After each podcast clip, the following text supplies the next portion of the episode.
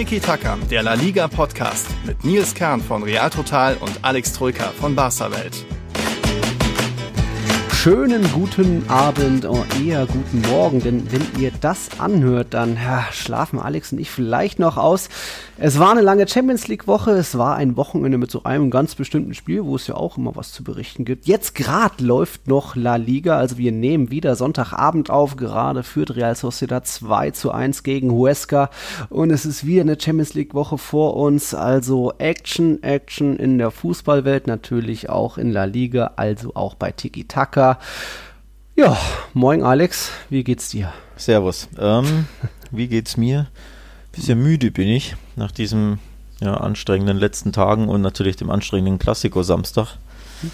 Mental. Immerhin hast du es morgen ruhig, weil, weil ja. Montag ist ja gleich bei Real wieder Pressekonferenz, Abschlusstraining. Ja, das stimmt. Hm. Ich bin froh, dass sie erst am Mittwoch spielen. Das heißt, der schlimmste Tag ist dann der Dienstag und nicht der Montag wie bei dir. Hm.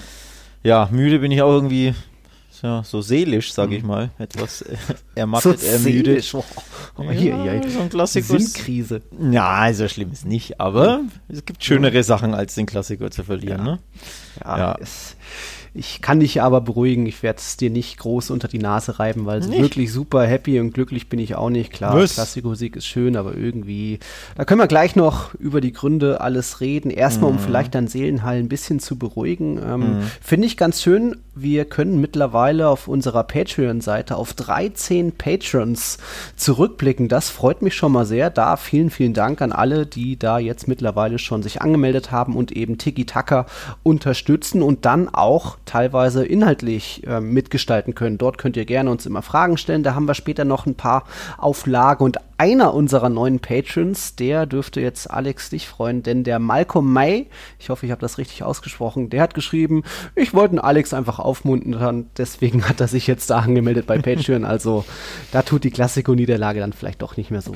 Ja, Grüße an Malco äh, an dieser Stelle und natürlich Grüße an all die anderen äh, Patrons von uns. Also Yannick ist neu dabei, ähm, Lukas ist, glaube ich, schon etwas länger dabei. Lukas Nauer. Yannick hat leider keinen Nachnamen. Dementsprechend nur Grüße mhm. an Yannick. Ähm, Carrasco vielleicht. ja, ich glaube nicht. Dementsprechend, ja, wir freuen uns natürlich über jeden Patreon. Wir freuen uns selbstverständlich auch über jede Frage. Also, liebe Patreons und liebe Hörer, die noch, die ihr noch kein Patreon seid, wenn ihr Fragen submitten wollt, wenn ihr ja bei der Sendungsgestaltung ein bisschen mit wirken wollt, nämlich ne, einfach hm. Feedback geben oder eben Themensetzung ein bisschen, sprecht doch mal über das, schaut doch mal näher auf, keine Ahnung, Aufsteiger Elche oder die Krise bei Valencia oder was auch immer. Schreibt mhm. uns das natürlich, werdet, Pod, äh, werdet Patreon, schreibt uns Fragen, schreibt uns alles, was auf, euch auf dem Herzen liegt. Und genau, und dementsprechend passen wir dann unsere nächsten Sendungen an. Also. Hm. Es war super Samstag wieder in La Liga, alle vier Top-Teams oder zumindest die Champions League-Teilnehmer im Einsatz. Und das, obwohl das vermeintliche Super-Team der bisherigen Saison wieder jetzt gerade spielt. Denn es sieht ganz danach aus, als würde Real Sociedad zum ersten Mal überhaupt die Tabellenführung behaupten. Das gab es ja in dieser Saison noch nicht. Das hat der Tabellenführer ähm, immer wieder direkt verloren. Nur jetzt könnte es, wenn es bei dem 2-1 gegen Huesca bleibt, könnten die Basken ganz vorne dabei bleiben. Das wird man so mit während des Spiels noch beurteilen oder äh, verfolgen. Es geht jetzt noch 30 Minuten. Wir wollen natürlich nach und nach über die ganzen Spiele schauen. Wir haben einen Aufreger des Spiels Spieltags. Wir haben auch ein Spiel des Spieltags gefunden. Das könnte euch überraschen. Mehr dazu später. Fangen wir doch einfach mal an mit ja, einer Enttäuschung. Sevilla. Ja, völlig Die überraschend völlig überraschend verloren gegen Eber und das, obwohl sie viel mehr Anteile hatten, 21 zu 3 das Schussverhältnis, aber ja, wie in so einer typischen FIFA-Partie, du schießt und schießt und machst vorne und dann äh, trifft der Gegner aus einer seiner wenigen Chancen, also hm, da gab es mal wieder einen Rückschlag für Lopetegui. Ich glaube, jetzt schon zum dritten Mal in Folge, dritte Partie in Folge haben die Andalusier gar nicht mal getroffen. Das ist schon auch dann fast ein Armutszeugnis. Chelsea war ja das 0-0, das ging ja so in Ordnung, glaube ich. Aber jetzt direkt sogar verloren gegen Eber. Nicht unbedingt mein Lieblingsteam oder ich sage ja immer, ich, ich sehe in Eber nicht so viel Potenzial für La Liga, aber jetzt haben sie doch schon irgendwie ihren zweiten Saisonsieg und stehen in der oberen Tabellenhälfte. Ja, die Strafen nicht wirklich lügen und vor allem ähm, Sevilla, du hast es gesagt, drei Spiele ohne Tor sie tun sich mit dem Tore-Schießen schwer. Also ein knappes 1-0, ich meine in der Schlussminute gegen Levante, ein 1-1 hm. bei Barca, okay, da ist ja alles in Ordnung, aber dann eben 0-1 in Granada, 0-1 gegen Eibar, 0-0 in Ähm, Chelsea dementsprechend, ja, vorne, da fehlt es ein bisschen. Ähm, dementsprechend, ja, Credit to Eibar natürlich, aber es war auch sehr glücklich, dieser ähm, Sieg, muss man auch sagen. Also die aller, allergrößte Chance hatte Ocampos auch da wieder mhm. in der Nachspielzeit ja. wo er, ich glaube, nach einer Ecke oder einem Standard ja. aus einem Meter den Ball neben das Gehäuse grätscht. Ja, spitzer Winkel, ähm, aber. Ja, ja, aber er nimmt ja irgendwie ganz komisch die Fußsohle, anstatt dass er einfach mhm. die Innenseite nimmt. Also so, so, so einen Ausfallschritt, mhm. Grätschritt macht er da, also auch irgendwie ein bisschen fast schon hektisch, aber aus einem Meter Entfernung. Das muss also mindestens das Unentschieden sein. Dementsprechend hatte da Eber und nicht nur in dieser Szene übrigens schon ein bisschen Glück. Das war schon verrückt, weil Lopetegui hat eigentlich alle seine Waffen auf dem Platz gehabt. Äh, Oscar, Enesiri und Munir haben begonnen, aber es wurden dann noch eingewechselt. Suso, De Jong, Ocampos, Carlos Fernandes. Also er hat alles versucht, ist all in gegangen. Aber ich habe ja schon öfter mal gesagt, dass ich eigentlich, was jetzt die Abschlussqualitäten im Mittelsturm bei Sevilla gar nicht so zufrieden bin. So in Siri ist vielleicht ganz gut, De Jong halte ich für überschätzt. Munir ist jetzt auch kein Killer. Schade, mhm. dass es bei Oscar Rodriguez jetzt der Knoten noch nicht geplatzt ist. Also irgendwo stimmt es da noch nicht ganz. Und wenn dann eben auch der einer der besten der letzten Saison, Ocampos, so eine Chance vergeigt, dann sollte es wohl einfach nicht sein. Denn auf der anderen Seite bei Aber, das war ja teilweise, zumindest bei dem Tor war das ja fast Traumfußball mit irgendwie drei, vier, fünf direkten Kontakten, dann einen guten platzierten Abschluss. Übrigens auch, wer ist bei Sevilla wieder im Tor? Ja, Watschlik. Freund, Watschlik. Aber ja. ich weiß ehrlich gesagt nicht warum. Ich dachte, Bono wäre da klar die Nummer eins geworden. Ja, ähm, vielleicht einfach englische einfach, Wochen. Einfach Rotation, meinst du? Ja. Hm warum nicht? Ähm, War, da konnte Watschlik bei dem Gegentor jetzt nicht zu, aber na, vielleicht doch bezeichnet. Er ist zurück und ja. verliert direkt. Ja. Übrigens drei Torschüsse hatte Eber. Das haben wir noch gar nicht erwähnt. Also mit drei Torschüssen gewonnen. Schüsse insgesamt, aber aufs Tor einer und das war ja, das Tor. Ja, gut. Genau. Stark. Passquote 69 Prozent, 28 Prozent Ballbesitz. Also es mhm. ist wirklich, wie du schon sagst, so ein typisches 1-0, ja. Ich bin, ich bin Pro Evolution Spieler. Ich, ah, deswegen kann ich nicht typischer FIFA-Sieg sagen, weil ich die nicht kenne. Aber ja. ja, also es war glücklich und nicht wirklich verdient. Also normalerweise gewinnt das Sevilla natürlich, aber eben, wenn vorne mal der Killerinstinkt fehlt oder das Abschlussglück, dann verlierst du halt auch mal, ne? Mhm. Nach drei Partien ohne Torerfolg geht es jetzt eben weiter gegen Rennes. Mal gucken, ob Sevilla da gegen die Franzosen ein bisschen was besser machen kann. Ähm, es ist ja dann auch wieder daheim und jetzt haben sie, glaube ich, gegen Elba jetzt eben, das war die erste Heimniederlage seit Dezember, glaube ja. ich, vergangenen. Also auch wieder eine Weile her. Ja, fast ein Jahr dann so dementsprechend. Ne? Das Jahr geht zu Ende. Wir haben ja fast schon November, dementsprechend. Eine ganz ja. ziemlich lange Serie. Ich weiß jetzt die, die Spielanzahl nicht, aber ja, Dezember 19 gab es die letzte Heimpleite. Hm. Dementsprechend, jo, da ist eine Serie gerissen. Ja.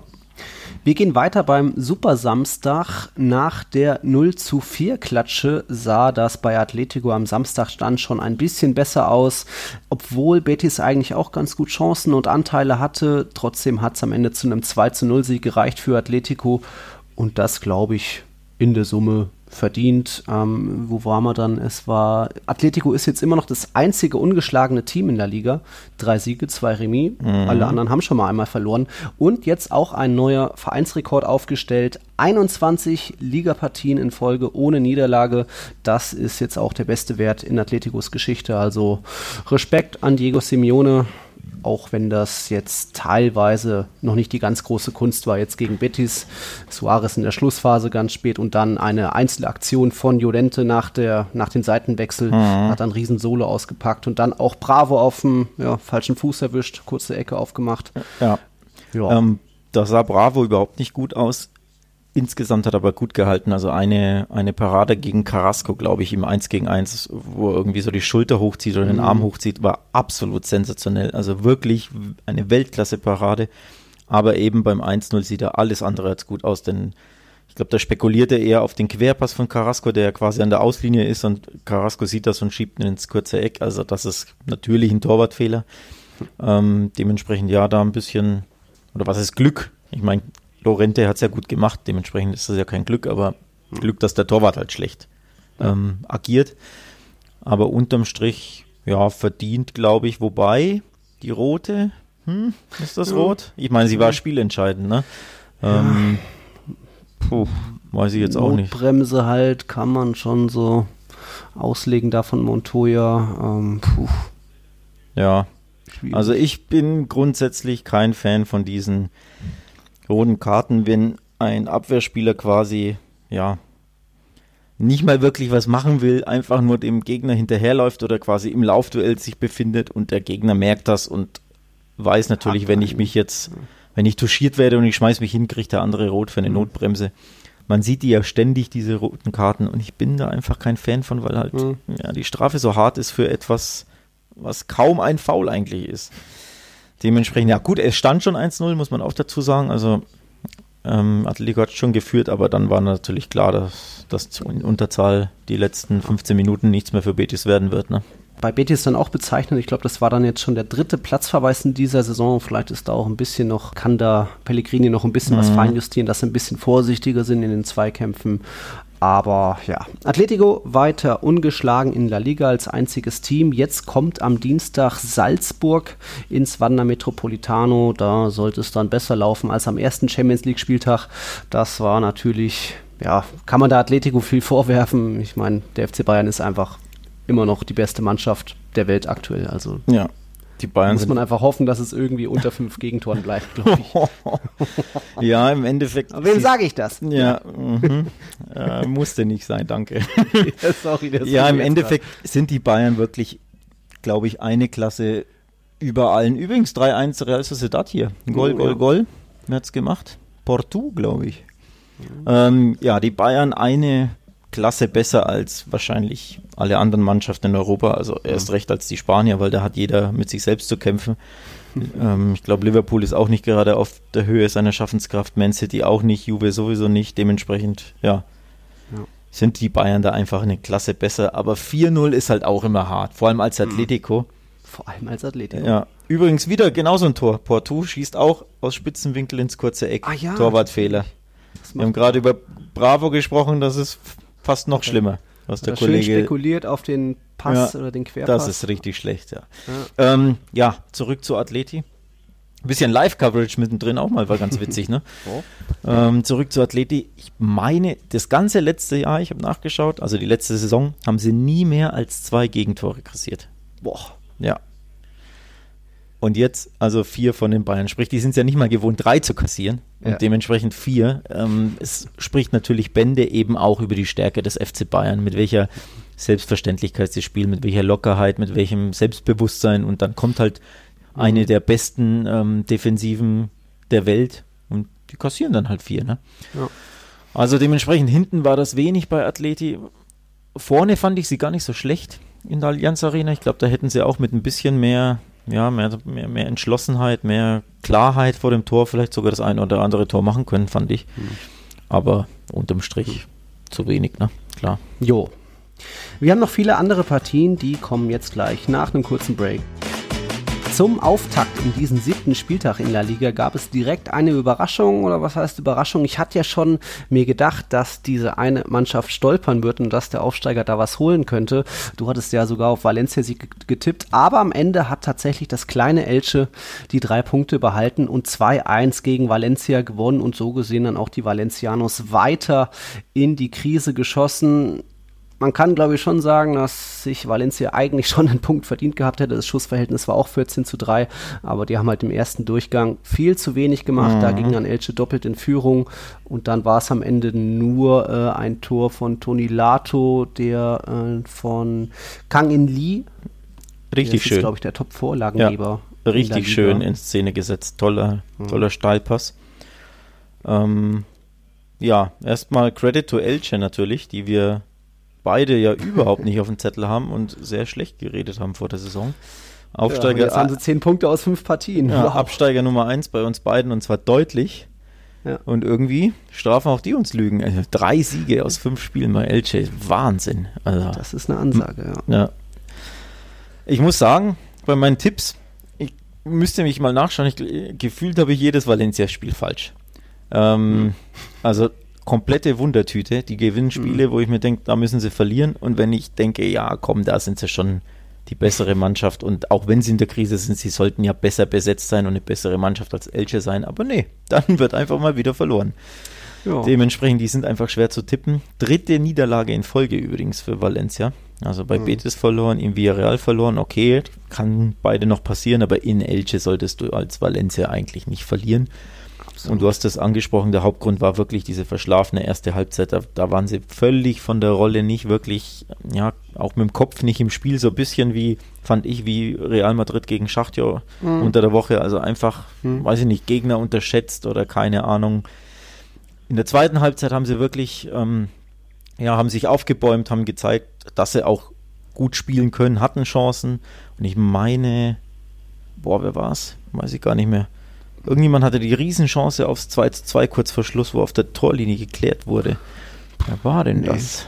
Habe ich, jetzt, nee. hab ich jetzt verschwitzt. Ich weiß nicht mehr, wer es war, aber auf jeden Fall, die Niederlage war jetzt nicht unbedingt verdient. Auch da ein Punkt, glaube ich, wäre gerechter, aber so ist es halt, wenn du eine Halbzeit komplett neben der Spur bist. Ne? Ja.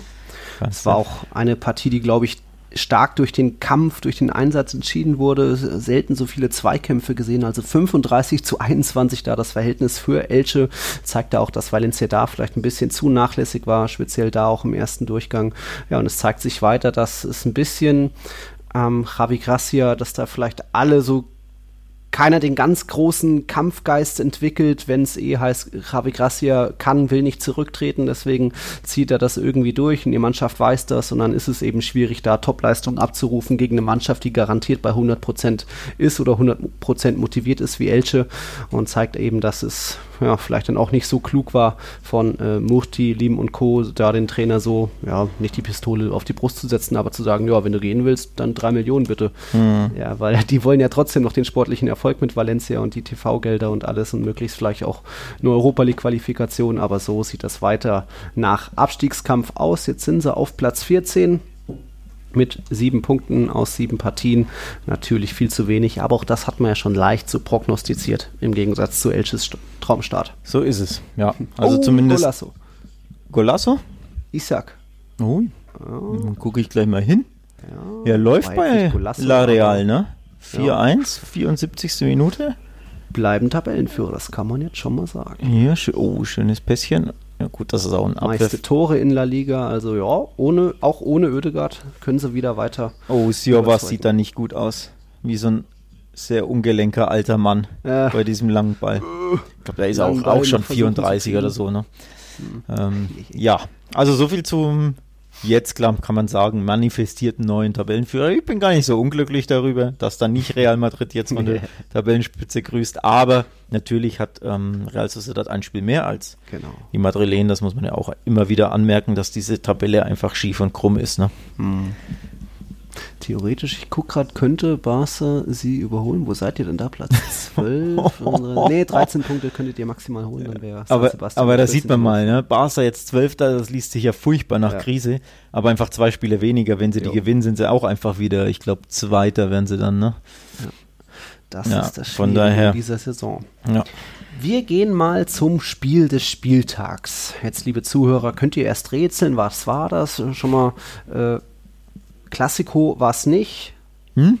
Das hat, What? ja, das war natürlich ein Topspiel und so, aber irgendwie so geil fand ich es gar nicht und auch die Stimmung. Egal, unser Spiel des Spieltags ist, ist, eins, was eher andere Gründe hat, nicht weil es sportlich abging und viele Tore gefallen sind und voll von der Spannung gelebt hat. Ne? Spannung war schon da, aber es hat eher den Grund, weil es eine Jahrhundertfeier gab. Und da war ich mhm. ein bisschen enttäuscht, als ich da die Highlights of the Zone nochmal angeschaut habe. Das wurde gar nicht erwähnt. Also der Club Atletico Osasuna hatte jetzt am Samstag seinen 100. Geburtstag, wurde eben 1920 da am 24. Oktober gegründet. Das ohne Fans musste der Club leider feiern. Ähm, da gab es dann auch die emotionale Szene, sage ich mal, beim Torjubel, als der Ruben Garcia den Elfmeter verwandelt hat in das einzige Tor des Spiels, hat er natürlich irgendwo ein Trikot rausgeholt, wo dann die 12 drauf stand. Auch das hat der Zone-Kommentator nicht so ganz verstanden. Also da geht es natürlich darum, hey, schade, liebe Fans, dass ihr nicht da seid, aber gab noch ein großes Feuerwerk und das ausgerechnet im Spiel gegen den Liga-Dino. Athletik ist ja, also aus Bilbao ist ja einer der drei Clubs, die noch nie abgestiegen sind. Deswegen schöne schöne Kulisse, schöne Ansetzung da zu diesem Spieltag, würdig zum 100. Geburtstag von Osasuna. Dabei sollte das Spiel vielleicht erst wann anders stattfinden, wurde ja, glaube ich, dreimal terminlich verlegt oder so. Da hat La Liga ständig hin und her gemacht und auch nochmal ein paar Tage vorher wurde es dann doch eher erst ein Abendspiel als so ein Mittagsspiel, 17.30 statt 12 Uhr oder sowas. Chaos weiter in La Liga, aber ja, nominell für uns das Spiel des Spieltags. Ja, wie du schon sagst, aufgrund eher des historischen Ausmaßes, ne, des Jubiläums, weniger aus sportlichen Gründen, aber natürlich herzlichen Glückwunsch nach Osasuna. wenn, wenn, Sie uns dazuhören, ja, dann äh, sende ich mal meine Glückwünsche in den äh, Norden Spaniens. Ja, der Heimsieg ist natürlich umso schöner. Ne? Also jo. passend zur, zum Anlass ein schönes, dreckig herausgekämpftes 1 zu 0. In einem. Spiel, das sonst eher nicht unbedingt Erwähnung finden sollte, nee. um ehrlich zu sein. Ne? Eher nicht. So dreckig war es ja auch nicht, weil Athletik ist ja auch irgendwie steckt da unten drin und hat den Dreh noch nicht so richtig raus, hat dann auch einen schlampigen Elfmeter von Kappa eben äh, rausgeholt. Also ja. ja, da ging die Niederlage dann vielleicht auch okay. Ich glaube, Athletik hat jetzt auch seit 2012 nicht mehr in Pamplona gewonnen. War dann vielleicht auch abzusehen, denn wer hat 1-0 getippt? Ah, Nils Kern. Oh. Alex Trüger hat nur 1-1 getippt. Ist das so? Oh ja. Mann, ey. Nee, ich kann natürlich wieder sagen, ich lag bis zur 80. richtig mit meinem unentschieden Tipp. ja, das stimmt. Also so und falsch war es nicht und dann war es wieder ein Elfmeter. Also dieses typische, mhm. ja, kann man nicht ja. machen, ne? Nichts machen. Kann man nicht machen. Nee. Wir fahren fort mit einer Partie, wo es auch einen Elfmeter gab, wo die Partie dann auch durch den Elfmeter entschieden wurde. Das war zwischen Retafe und Granada. Hm. Eine Partie, ja, mit extrem vielen Fouls, 19 zu 23 aus Retafe-Sicht. Also, dass Retafe mal weniger Fouls hat als der Gegner, ist ja schon mal auch eine Erwähnung wert. Das stimmt, das stimmt. Also Regenschlacht, äh, sehr zerfahren, sieben Minuten Nachspielzeit und auch die haben nicht mehr, haben nicht gereicht wegen Zeitschindens, da wurde noch was draufgesetzt. Ja, und dann, weiß nicht, hat, reicht nicht zum Aufreger des Spieltags, da haben wir ja einen anderen, aber eben die Elfmeterszene, Daku Nam, ja, grätscht da in seinen Gegenspieler im Strafraum, trifft gefühlt erst den Ball, dann den Gegner, aber es gibt trotzdem Elfmeter. Was meinst du? Ja, ziemlich hm. Hm, schwer zu bewerten, fand ich das, ähm, muss ich ehrlich sagen. Also er rauscht halt wirklich hart rein. Also mit hm. zu viel Wucht und zu viel Tempo und äh, ohne, ähm, ja, ohne, dass er sich darum schert, ob er den Gegner trifft oder was er ihm antut oder ob er ihm irgendwie ne, hinten die Hacken ja. zerhaut. Aber er spielt halt auch den Ball. Dementsprechend, er spielt zuerst den Ball und rauscht dann in den Gegner rein. Ich finde das nicht so schlecht, da zu pfeifen grundsätzlich. Also auch im mhm. Mittelfeld würde ich mir bei sowas häufiger wünschen, dass man pfeift, weil du ja einfach, ja, trotzdem den Gegner umnietest, ne? Also wir mhm. sind ja nicht mehr in der 90ern in England, wo du einfach, äh, sobald du den Ball touchierst, kannst du den Gegner wegrasieren. Mhm. Dementsprechend, ja, harter Elfmeterpfiff wahrscheinlich trotzdem, weil er ja Ball spielt, denn ich musste direkt an die Casemiro-Szene denken bei im Klassiko, die wir, ja, den wir später Messi den wir später besprechen, weil auch da Casemiro erwischt den Ball und den Gegner. Hm. Ja, aber es gab halt nicht so einen Geschwindigkeitsunterschied. Sie waren ja. schon so eingehakt, schon nah beieinander und es kam halt auch nicht so von, von hinten eine Grätsche im Anflug, sondern ja sie standen ja beide und ja, aber ähnlich ist es schon. Ein bisschen härter. Ist es ähnlich, weil zuerst der Ball berührt wird. Genau. Und bei dem einen gibt es den 50, bei dem anderen nicht. Ja. Äh, ist für mich schon beides so vertretbar. Wie gesagt, Dakunam rauscht von hinten rein, bisschen zu ungestüm und Casemiro und Messi sind eben schon halb eingehakt und ähm, ja. kommt auch von der Seite und nicht mit so einem Tempounterschied. Geht dann schon so in Ordnung. Auch wenn Casemiro natürlich mit dem Feuer da gespielt hat und Glück hatte, dass er so auf den Ball tritt. Also hat er alles da auf eine Karte gesetzt und ja, hätte auch anders ausgehen können. Ich muss sagen, ich war überrascht, dass der war beim Retafe-Spiel den Schiedsrichter nicht an den Bildschirm geschickt hat. Also damit hätte ich nämlich gerechnet, dass er, hm. dass er wirklich sagt, hier er spielt, der spielt klar den Ball, hast du das gesehen? Mhm. Und wenn er dann sagt nein, dann rennt er natürlich raus an den Bildschirm, schaut sich's an und wenn er dann sieht, oh, der spielt den Ball, das ist zurück. Und damit habe hab ich persönlich gerechnet, aber das passierte eben nicht. Ja. ja, und dementsprechend bin ich trotzdem ein bisschen überrascht, auch wenn, wie gesagt, der Elfmeterpfiff in Ordnung geht, aber es war für mich schon sehr 50-50 mäßig mhm. und ja, ja, ist halt so, ne? Ja, unglücklich schon für Getafe. Die hatten eigentlich auch mehr Schüsse abgegeben. Ist ja auch eher ungewöhnlich für ein Getafe-Spiel. Aber irgendwie waren Marta und Cucho Hernandez da im ersten Durchgang komplett abgemeldet. Dann kamen Ünal und Anke Rodriguez wurden noch eingewechselt. Aber auch die haben zwar ein paar Schüsse abgegeben. Auch ein Pfostentreffer kam dann noch dazu. Aber irgendwie hat Granadas Riegel gehalten. Und von dem her Getafe am letzten Spieltag ja ein bisschen glücklich geworden gegen Barca. Vielleicht das jetzt so ein bisschen Karma gewesen, mhm. dass dann Granada eben die drei Punkte aus Retafe entführt. Jo. Jo. Eine Punkteteilung gab es zwischen Cadiz und Villarreal. Eigentlich gar nicht so wirklich erwähnenswert. Die Partie war auch eher blass. Negredo hatte früh getroffen, aber das Tor wurde wegen Abseits nicht gegeben, korrekterweise. Ist das ja, so? Ja, doch, war schon der äh, wer war es denn dann, der Vorlagengeber, glaube ich, so mit der Schulter, so schon ein paar Zentimeter im Abseits, oder? Hm. Hm. Schulterabsatz bin ich ja auch ein großer Fan von. ja, vielleicht war auch schon die Backe, die Wange dabei. ich weiß nicht. Also ich die Linien das, waren getrennt, die waren nicht aufeinander. Ich habe ich hab das Linienbild nicht gesehen, also die, ja. das Bild mit den kalibrierten Linien habe ich nicht gesehen. Ich habe nur den, das Standbild gesehen und mhm. da kannst du mit bloßem Auge halt überhaupt keinen Unterschied ausmachen. Also da war es nee. wirklich dieses typische Too close to call auf ja. gleicher Höhe, was man von früher kennt. Das war für mich da gegeben. Und dann bin ich ja kein Fan davon, dann ein 3,4 Zentimeter abseits zu pfeifen, wenn überhaupt. Also es waren ja wahrscheinlich noch mal weniger, aber naja, also es war sehr eng, das wollte ich damit ausdrücken. Ja.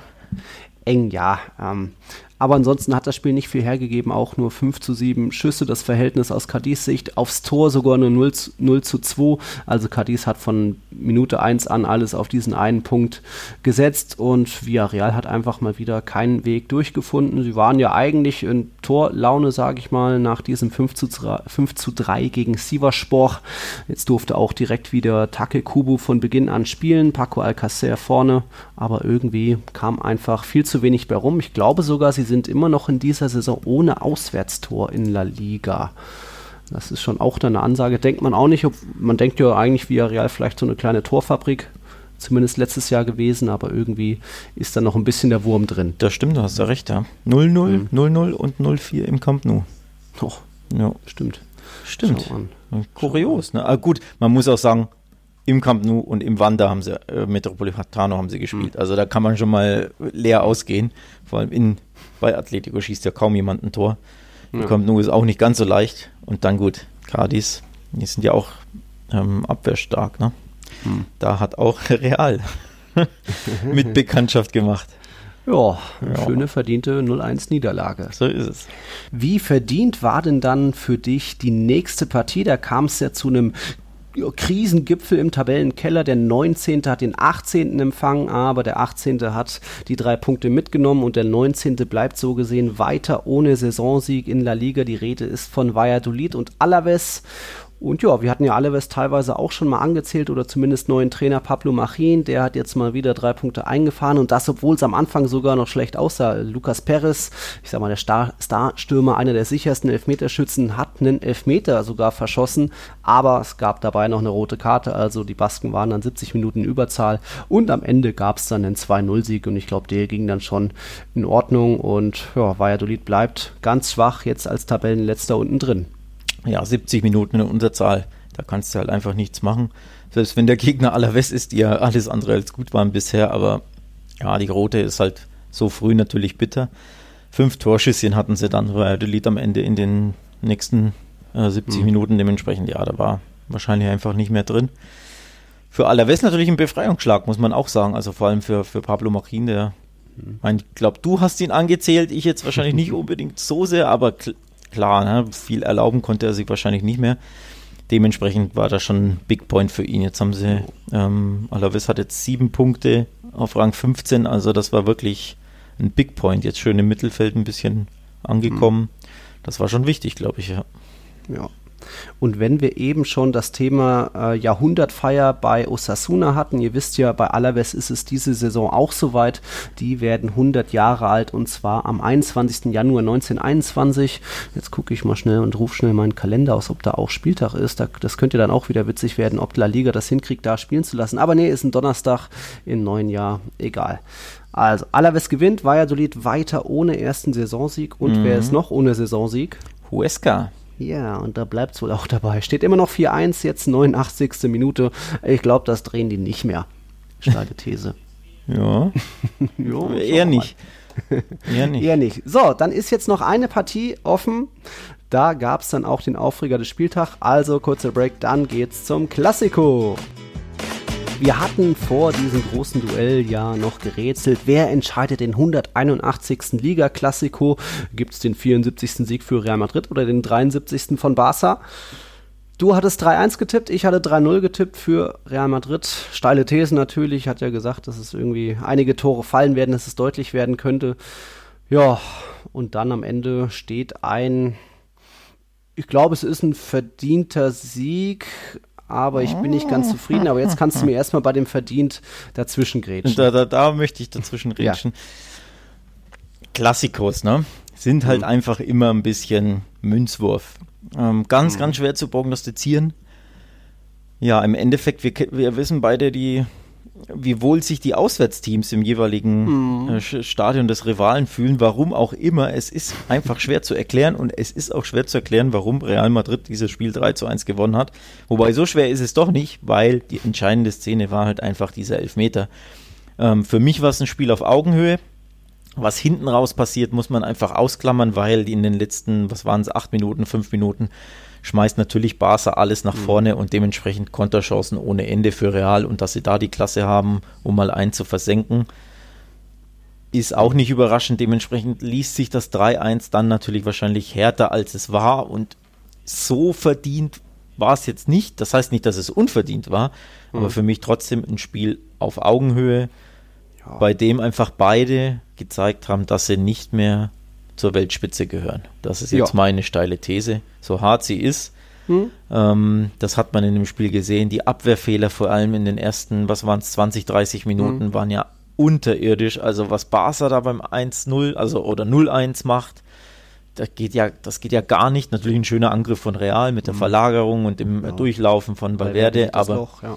aber katastrophal verteidigt und das was waren es, drei, vier Minuten später, da Real genau. sich so leicht aushebeln lässt, war auch wieder nicht ja. gut. Also man hat Asensio schon gesehen. lässt Alba laufen, ja, Waran hebt abseits auf. Ja. Man hat einfach gesehen, das ist auf Augenhöhe, aber die Augenhöhe ist nicht einfach nicht auf dem Gipfel des ja. europäischen Fußballs, sondern einige Meter darunter. Dementsprechend, ja, Absolut, also da stimme ich dir voll zu. Ich sage auch immer in meinen Livestreams nach den Partien, dass Real Madrid ist nominell vielleicht, hat den besten Kader in der Liga, aber in der Champions League brauchen sie sich mit ja, auch Paris, Bayern da gar nicht groß messen, weil da fehlt dann schon viel. Auch jetzt mittlerweile defensiv ist diese Stärke aus der Corona, nach der Corona-Pause, was sie so stark gemacht hat, ein bisschen verflogen. Hat jetzt Varan schon ein paar Wackler gehabt und egal ob dann ja, Nacho spielt oder auch ähm, ein Ramos ist nicht immer so hundertprozentig wie Jetzt ist er mhm. natürlich der Klassiko-Held, aber ja, ja. da ist schon viel, wo auch ein überragender Courtois hinweg kaschieren muss. Und ähm, ja, der, ich glaube, es, es hat viel in dem Klassiko drin gesteckt. Wer weiß, was passiert, wenn Benzema das Ding macht nach Großpass, wenn Messi das seine mhm. geile Aktion da macht und nicht Courtois so eine Riesenparade auspackt. Das, deswegen hast du mit Münzwurf auch absolut recht. Und ich bin nur eben sehr froh, dass es, oh, jetzt ist Apfel 4 bei Real Sociedad, also 4-1 gewonnen. Sie bleiben Tabellenführer als beste Offensive, 12 Treffer und jetzt 14 Punkte aus 7 Partien. Stark. Dann haben wir das auch abgehandelt. Also ich war erstmal zufrieden, dass noch ein drittes Tor fällt, auch wenn das natürlich, wenn 2 ähm, wenn es nicht 2-1 gestanden hätte, dann wäre das 3-1 so in der Form bestimmt nicht gefallen, da stimme ich dir auch zu. Aber ich bin schon mal froh, dass, man, dass es da jetzt noch ein Puffertor gab, sollte das äh, der Elfmeter eine komplette Fehlentscheidung gewesen sein, reden wir gleich drüber. Aber ich bin auch komplett oder generell irgendwie nicht wirklich zufrieden. Ich hatte mir eine richtige Reaktion erwartet, was deutlich ist, hm. dass man, ja, die Mannschaft war jetzt mental was? schon gefestigter da, aber ich hatte mir noch, ja, auch defensiv sicher mehr erwartet da war, das war mir dann doch zwei, drei Chancen zu viel. Coutinhos Kopfball gab es ja, ja, auch noch, ja. also was, wenn der reingeht. Da, deswegen bin ich nicht ganz zufrieden. Deswegen denke ich auch, es könnte jetzt gegen Gladbach am Dienstag den nächsten Stolperer Ihr gewinnt 3-1 und du erzählst mir, ich bin nicht ganz zufrieden. Ja, was soll denn ich dann antworten? Ja. ja. also, aber das, bei ja. Barcelona habe ich ja schon damit gerechnet, dass es eher daneben du, gehen du könnte, weil man jetzt, bitte. Ja, du sprichst es an, die Riesenchance von Messi, das wo die komplette rechte Ecke offen ist und du denkst dir, ja, der ist ja drin und plötzlich springt da Courtois aus dem, ja, fast schon nichts zur Seite. Also das war für mich wirklich, ich habe da fest mit einem Tor gerechnet, ja. was mir eigentlich nie so geht. Also bei, wenn irgendein Stürmer eins zu eins mit dem Torwart auf den Torwart zurennt, denke ich mir nie, ja, der wird jetzt drin sein. In dem Fall dachte ich mir wirklich, ja, freilich ist der drin, das ganze Tor ist leer. Plötzlich hält er den, also das war eine Riesenchance und Coutinho, du hast es auch angesprochen, dieser Kopfball, das muss es halt sein. Also Barca hat wirklich diese zwei Monsterchancen, um in Führung gehen zu können, Schrägstrich zu müssen. Mhm. Und dann eben nicht mal ein normales Gegentor kassieren, wo man sich sagt, ja, okay, haben sie gut gemacht oder wir waren schlecht, wie eben beim 1-0, sondern eben dieser Elfmeter, der auch sehr strittig ist. Ja, mhm. der fuchst natürlich dann doppelt, ähm, weil im Endeffekt kassiere ich lieber solche Tore wie zum 0-1, wo ich sage, okay, Mannschaft schlecht verteidigt, haben verdient das Gegentor kassiert, dann bist du halt nicht gut genug. Aber durch so einen Elfmeter dann auf die Verliererstraße zu kommen, das hat schon immer Geschmäckle für mich. Also Retafe zum Beispiel auch das Musterbeispiel, da waren sie auch, fand ich ebenbürtig, mhm. ähm, sind gut im Spiel und dann kriegst du so einen Soft Penalty. Mhm. Das ist immer schon ein herber Rückschlag. Ne? Ja, aber würdest du nicht sagen, dass, wenn du schon sagst, äh, wenn es einen groben Fehler gegeben hätte, dann kann man damit leben und das Gegentor hinnehmen. Findest du nicht, dass es ein bisschen zu schlampig fahrlässig von Longleder Doch, war? natürlich. Ja. Ich meinte Fehler im Sinne von, äh, ne, du stehst in der Abwehr offen und wirst ausgespielt mhm. und sowas ja, halt. okay. halt. Natürlich ist ein Trikotzupfer ein, Indi pardon, ein individueller Fehler des, mhm. des Spielers, das ist klar. Gleichzeitig, also völlig unnötig war es natürlich auch und, und ja, um nicht zu sagen dämlich, weil sobald du ein Trikot ein Meter ähm, ziehst, ne, vom, ja, ist es unnötig und, und, und, und dämlich, dass du das machst. Nichtsdestotrotz glaube ich, dass das handelsüblich ist. Also wenn wir wirklich bei jedem Standard, bei jeder Ecke draufschauen würden, und zwar mit der Super Slow-Mo, also hier schön die, die Zeitlupe draufhauen und uns dann anschauen, wie viele Trikots gezogen und gehalten werden. Und dass die dann natürlich in der Superzeitlupe dann auch gespannt sind, ist ja klar, liegt mhm. im Sinn der Sache. Wenn wir das machen würden, sage ich dir, wir hätten mindestens drei solcher Szenen bei jedem Eckball. Und zwar von allen möglichen Spielern in jede Richtung. Also Verteidiger oder oder Angreifer, völlig egal. Du siehst überall Trikots, die gehalten werden. Und in der Super Slow-Mo sieht halt das einfach blöd aus, was Lengleder macht, weil eben dieses Trikot ein Meter gespannt ist. Mhm. Aber es ist halt so eine Millisekunde, dass ich finde, dass das handelsüblich ist. Und die Zeitlupe ver, ja, dramatisiert das natürlich. Nichtsdestotrotz ist es natürlich trotzdem, und da wiederhole ich mich, dämlich, dass Lenglet das macht. Genauso wie was Piquet gegen Ferencvaros gemacht hat, war ja fast identisch. Auch da mhm. hält er wirklich nur eine Millisekunde, aber spannt halt das Trikot komplett. Und sobald der Wart dieses gespannte Trikot sieht, pfeift das halt, ne? Ja, aber auch, er bringt ja den, den, den Spieler, den Gegenspieler da aus dem Konzept, hält ihn auf. Ähm, Ramos ja. wollte zum Ball gehen, war schon so halb in der Luft ob er dann den Ball bekommen hätte, der ging ja schon ziemlich in den Rücken, deswegen zweifle ich auch so ein bisschen an dem Elfmeter, aber es ist ja klar, dass äh, dieses Trikotziehen nicht nur, äh, ja, dass, äh, dass, es nicht nur daher kommt, dass er das mhm. Trikot haben will, weil er es so schön findet, sondern auch, weil er den Spieler halten und aufhalten will. Erinnerst du dich an den letzten Klassiker im Camp Nou, die zwei Elfmetersituationen, über die wir gefühlt eine halbe Stunde jo. gestritten haben? Da? Äh, was, Longleys Fuß auf, auf Varans Oberschenkel und, und dann Rakitic zieht und an Varans auch, Trikot. Und genau, und auch da, das war das gleiche Trikotziehen. Auch da hatten wir den War schon. Warum hat er denn damals nicht gepfiffen? Tja. Gleiche Situation. Und da sind wir beim Thema. Es fehlt die Stringenz. Und auch das hat ähm, Kuhmann nach, der, ähm, nach dem Spiel auf der Pressekonferenz angemerkt. Einmal wird so gepfiffen und einmal so. Also allein im letzten Klassiker mhm. hattest du wirklich eine super identische Szene. Trikot ziehen, aber eben auch ganz, ganz kurz nur. Aber das Trikot ist eben gespannt. War sagt nix. Oder halt sagt, reicht mir nicht. Schickt den Schiedsrichter nicht an den Bildschirm. Jetzt macht das schon. Letzte Woche bei Betis gegen was Real Sociedad? Äh, ich glaube ja. Ich ja. meine ja, ne? Wir hatten es ja geschaut, ja. Genau. Also, ja. Da war auch was. wieder komplett identische Szene. Mhm. Ähm, Betis-Spieler wird am Trikot gezogen, aber ganz, ganz, ganz, ganz milli, milli kurz. Aber in dieser kurzen Zeit, sobald du die Super Slow-Mo hast, ist das Trikot halt wirklich einen Meter gespannt. Schiedsrichter hat draufgeschaut, war hat draufgeschaut, kein Elfmeter wurde gepfiffen. Es ist halt für mich da jetzt speziell in dem Klassiko-Fall nicht nur ein Zupfer, sondern schon ein wirklich den Gegner festhalten, auch wenn es nur eine Sekunde in dem Fall ist. Aber Gegenspieler Ramos kann nicht zum Ball gehen.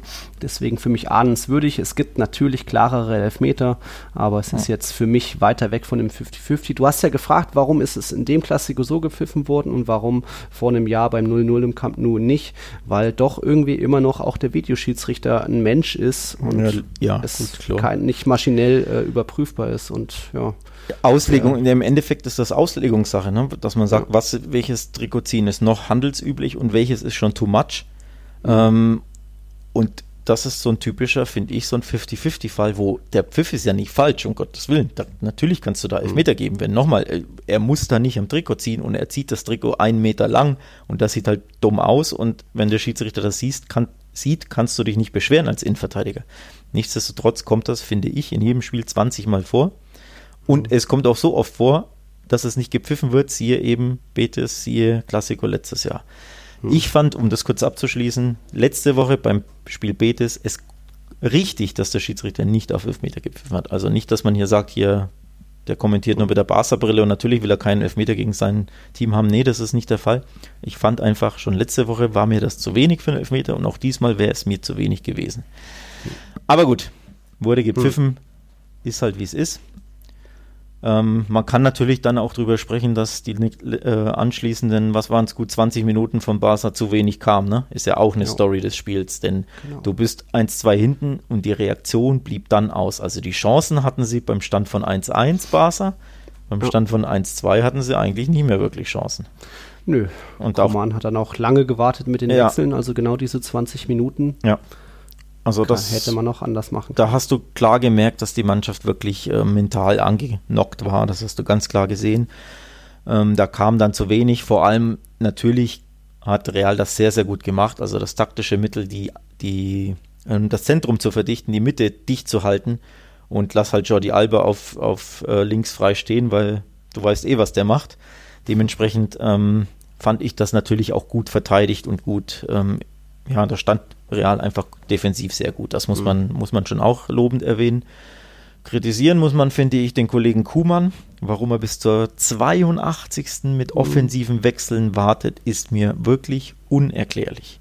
Du hast Griesmann und Dembele und Trincao auf der Bank. Vier Offensivspieler, zwei davon plus haben. Breathwaite. Okay, plus Breathwaite, natürlich, klar. Zwei davon haben, keine Ahnung, 350 Millionen alleine gekostet, ja wenn nicht dann einwechseln, wann denn dann? Also wenn nicht, mhm. wenn du ein Tor unbedingt brauchst gegen einen Erzrivalen und du hast nur noch ja, 25, 20 Minuten auf der Uhr, ja, dann bring sie doch dann. Also zumindest ja. den Belay hätte ich wirklich sofort auf den rechten Flügel gesetzt.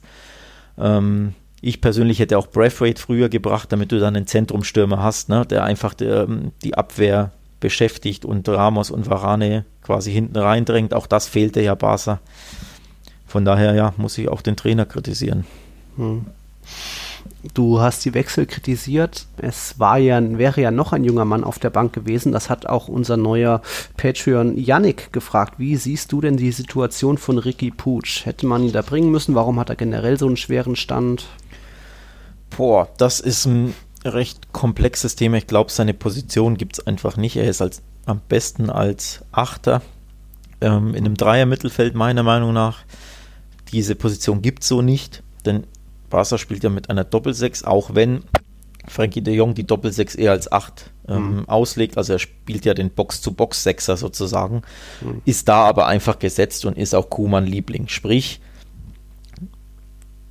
Ricky Putschs ähm, Konkurrent ist halt eben de Jong, wohingegen Pjanic und äh, Busquets sich eher um, um den anderen Part streiten. Und ja, das ist das eine. Also sprich, er hat einfach große Konkurrenz. Und ich glaube, Kuhmann ja, irgendwas mag er nicht so an ihm. Also spielerisch meine ich jetzt, ne? dass er ihm, vielleicht ist er ihm zu, ja, zu klein, zu hemdsärmlich, zu schmächtig. Ähm, Gab es da nicht auch im Sommer was von wegen Wechsel wird Putsch geraten, aber Putsch ja. wollte sich durchsetzen? Oder ja, genau. Kuman hat ihm gesagt, hier, du hm. wirst ähm, es sehr schwer haben, auf Einsatzzeit zu kommen. Die, der Konkurrenzkampf ist ja groß. Ich empfehle ja. dir, ähm, dass du den Verein auf Leihbasis verlässt. Aber Ricky wollte mhm. das nicht. Er will sich bei Barca durchsetzen.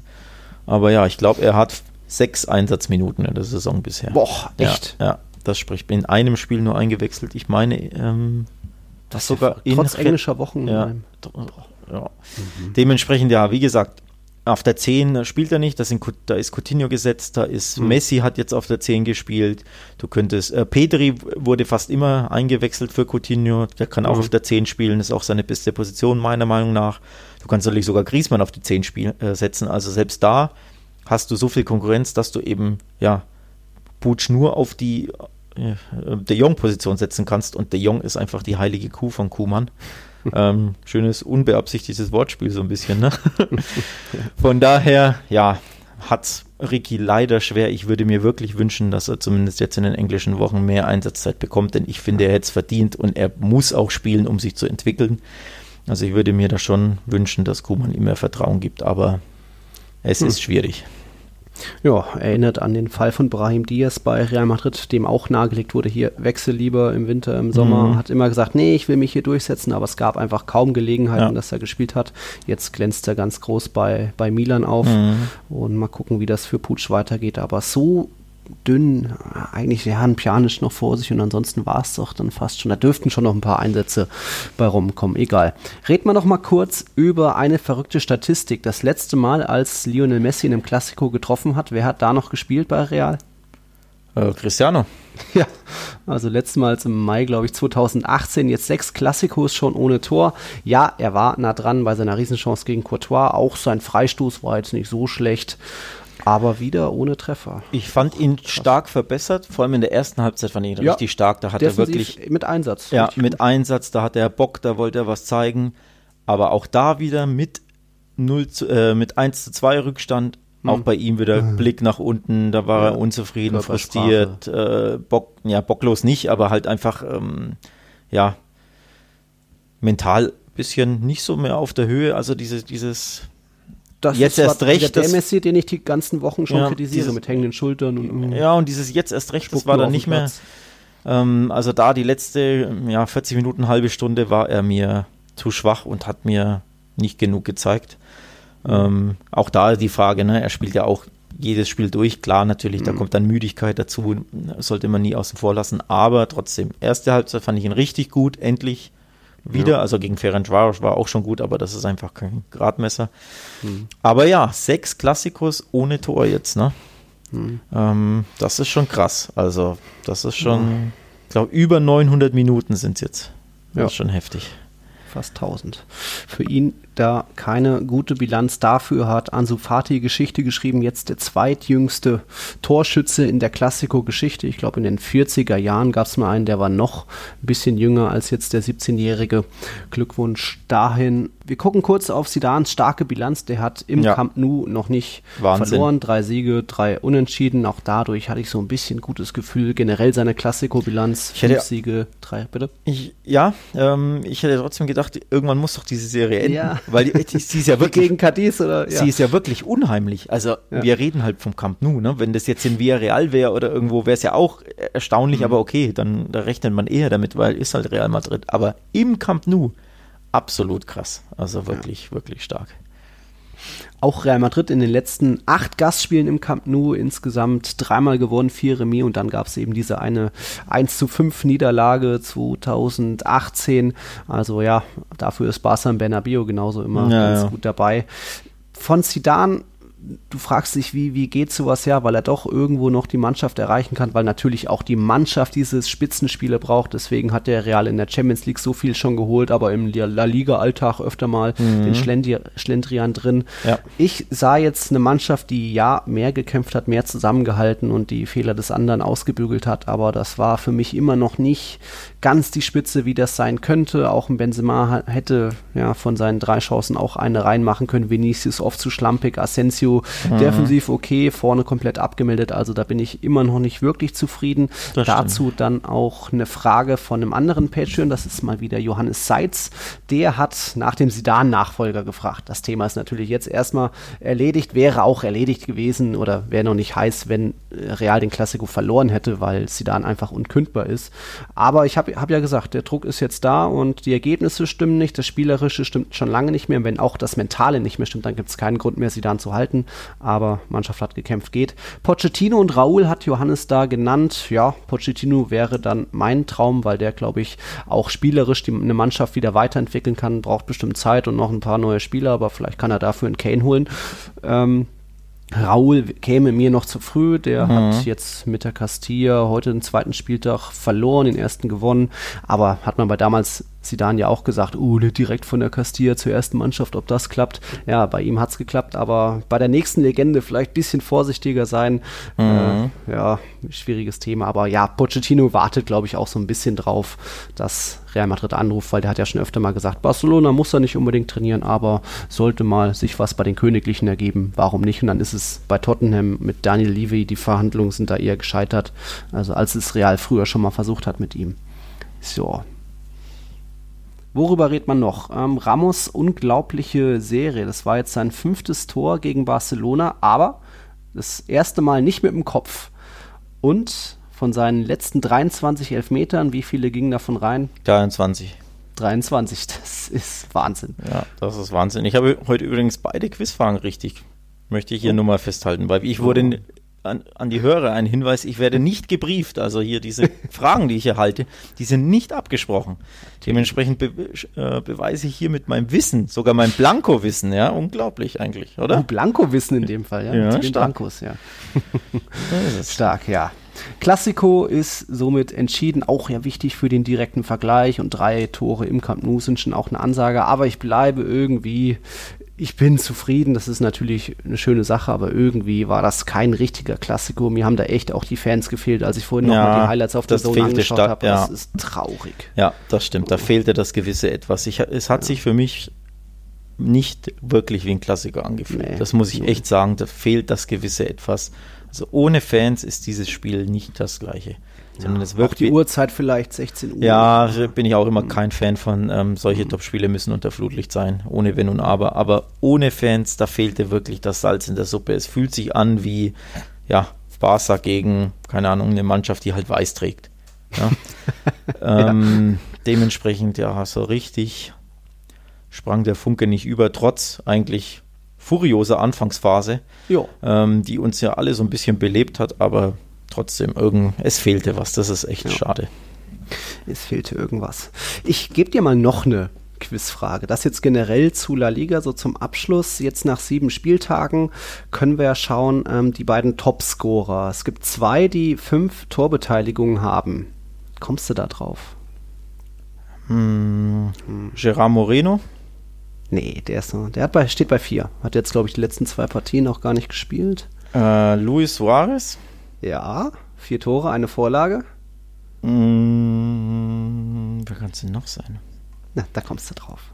Da komme ich drauf. Ja. Ansu Fati. Ja, der Wunderknabe. Mhm. Auch vier Treffer und eine Vorlage, also Suarez und Fati.